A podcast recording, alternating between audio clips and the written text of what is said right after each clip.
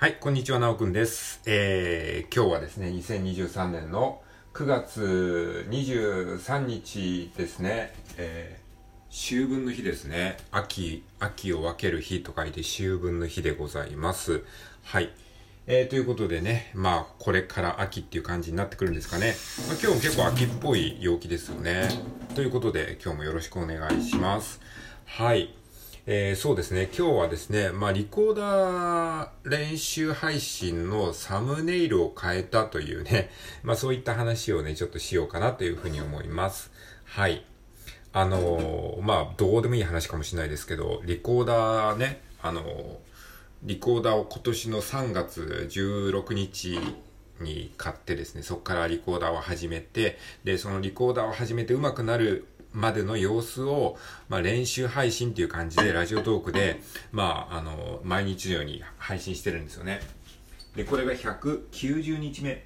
になったんですよ。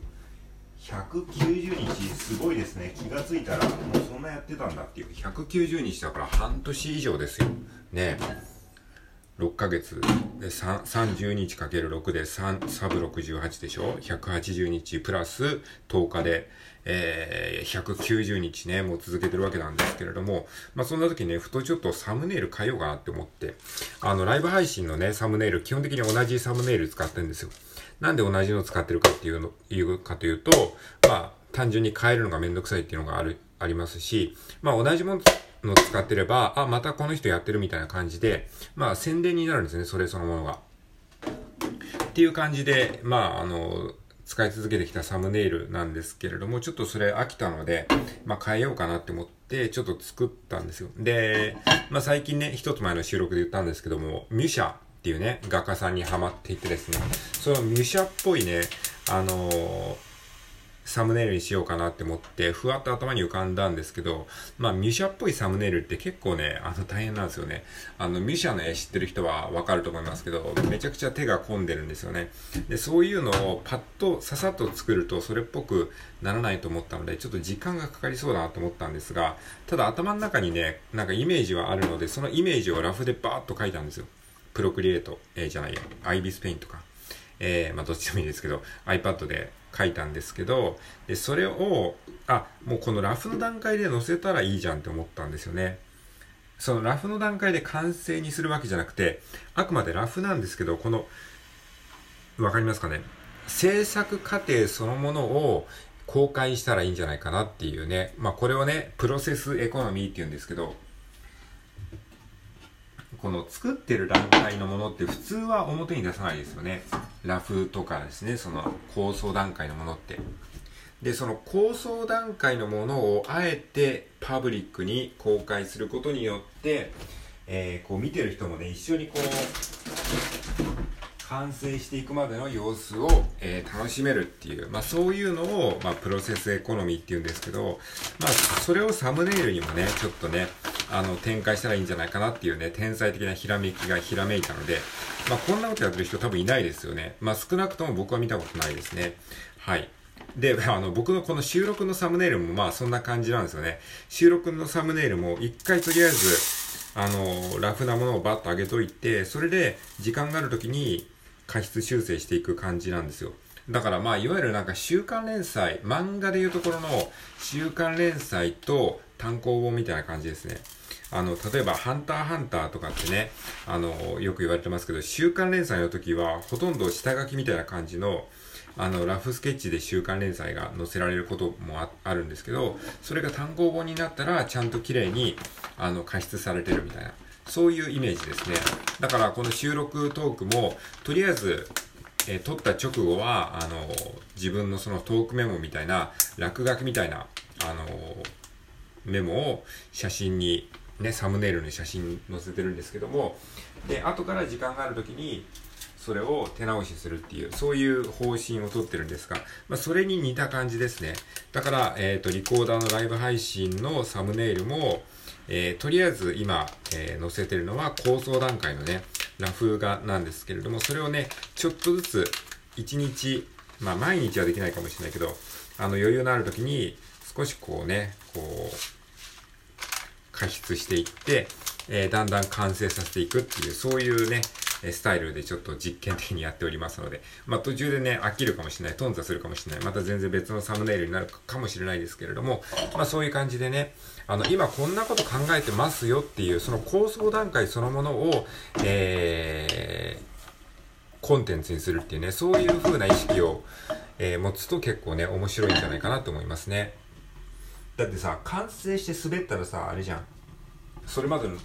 労力が無駄になっちゃうし、だからなんか、その、うんとね、その、プロセスを公開することによって、その得られるメリットっていうのは、プロセスそのものがコンテンツになるっていうのもあるんだけど、そのプロセスの段階でマーケティング調査ができるんですよね。マーケティング調査っていうのは、まあ、要は、えー、リアクションですね。リスナーさんのリアクションを確認できるんですよ。それで、リアクションが良ければ、あ、じゃあこれこのまま作っていこうっていう風になるし、もしくはそこでリスナーさんの意見とかを聞くこともできますよね。あ、ミューシャっぽいのいいねとかってね。まそんな人いないかもしれないけど。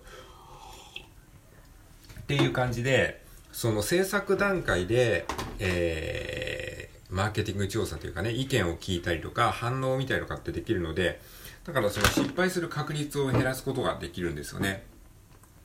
だからあんまり予算とかをかけられない個人とかではそういう、まあ、プロセスエコノミー的な戦略はね、非常にいいんじゃないかなと思います。で、あと、プロセスエコノミー的な戦略で言うと、そのリコーダー練習配信というコンテンツそのものも、非常にプロセスエコノミー的なんですよね。普通ライブ配信って言ったら、あの、ライブだったら、なんか上手い人、すでに楽器、楽器ができる人がライブを演奏する、ライブを披露するっていうのが、まあ普通じゃないですか。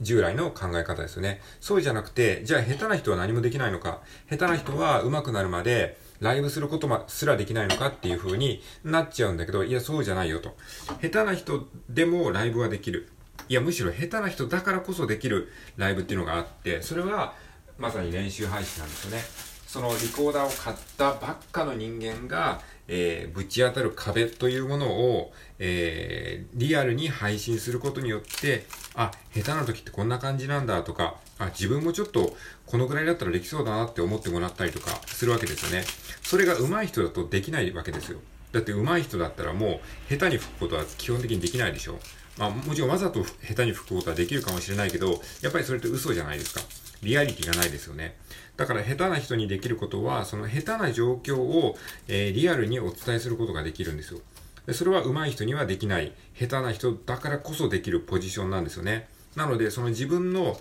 持ち玉というかね、自分の手持ちのカードを活かして、えー、いかに配信できるかなんですよ。だから下手だから配信できませんじゃなくて、下手だからこそできることがあるでしょうみたいなね。そういう感じ。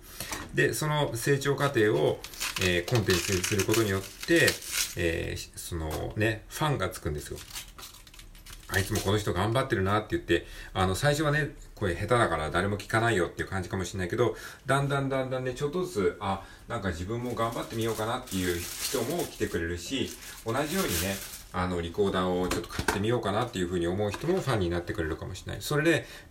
例えばね、その僕の配信を聞いてリコーダーを買ってくれた人がもし仮に、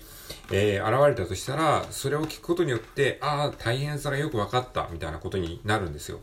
リコーダーをね、買わないで聞いてると、その、リコーダーの大変さがよくわかんないから、こいつ下手くそだなって思うじゃないですか。でも自分がいざリコーダーを買ってやってみると、あ、確かにこれはつまずくなっていうのが、同じように共感してもらえるので、その、えー、ファンの共感度、まあ、エンゲージメントっていうんですけど、そういうのが高まっていくっていうね、そういう効果もありますね。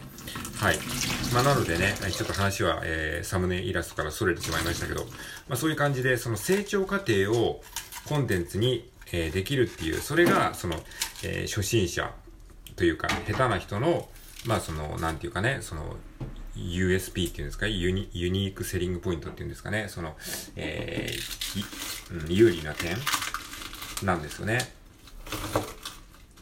まあだからそういう、まあプロセスエコノミー的な考え方っていうのはだいぶまあ浸透してきたので、今ラジオトークにね、やたらとこのギターの弾き語り練習配信っていう、なんかライブ配信枠がなんか激増してますけどね、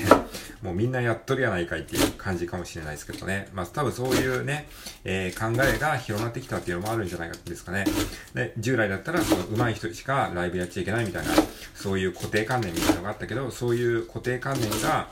あのー、まあ、く、枠が壊されて、下手でもやっていいよっていう。下手だからこそできる、ね、その、プロセス、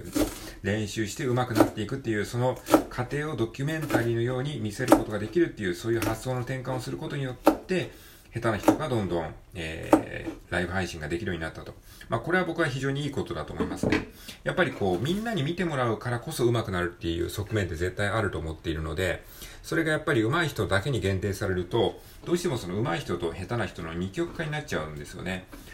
だけど、その下手な人でも、あの、人に聞いてもらう機会がこう増えることによって、下手な人も上手くなる、えー、伸びしろがこうできるわけですからね。はい。まあそんな風に思ってますね。でもね、まあ大体続かないんですよね、そういう風に。あの、パッと思いつきで、うん、練習配信をしても。まあ、だからね、こう続けるのが大変なんですよ。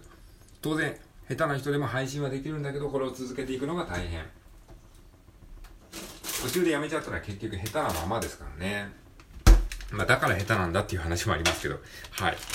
まあ、なので僕もね、それを、まあ、自分に言い聞かせてるところもありまして、うん、まあ、サムネイルの話で言うんだったら、このサムネイルもね、あのー、まあ、ラフスケッチを出しましたけど、これをね、ちょっとずつ、えー、まあ、何日かかるかわかんないですけども、加湿修正して、まあ、頭の中にあるイメージぐらいまでには、えー、完成させていきたいですね。だからこのサムネイルが徐々にね、あの、微妙に進化していく様子も一緒に楽しんでいただければいいかなっていうふうに思って、えー、リコーダーの練習配信を続けていこうかなというふうに思っておりますので、えー、お楽しみにしてください。はい。えということで今回は、えー、リコーダー練習配信のサムネイルを変えましたという話をしました。はい、えー、最後まで聞いてくれてありがとうございます。今日も良い一日を過ごしていきましょう。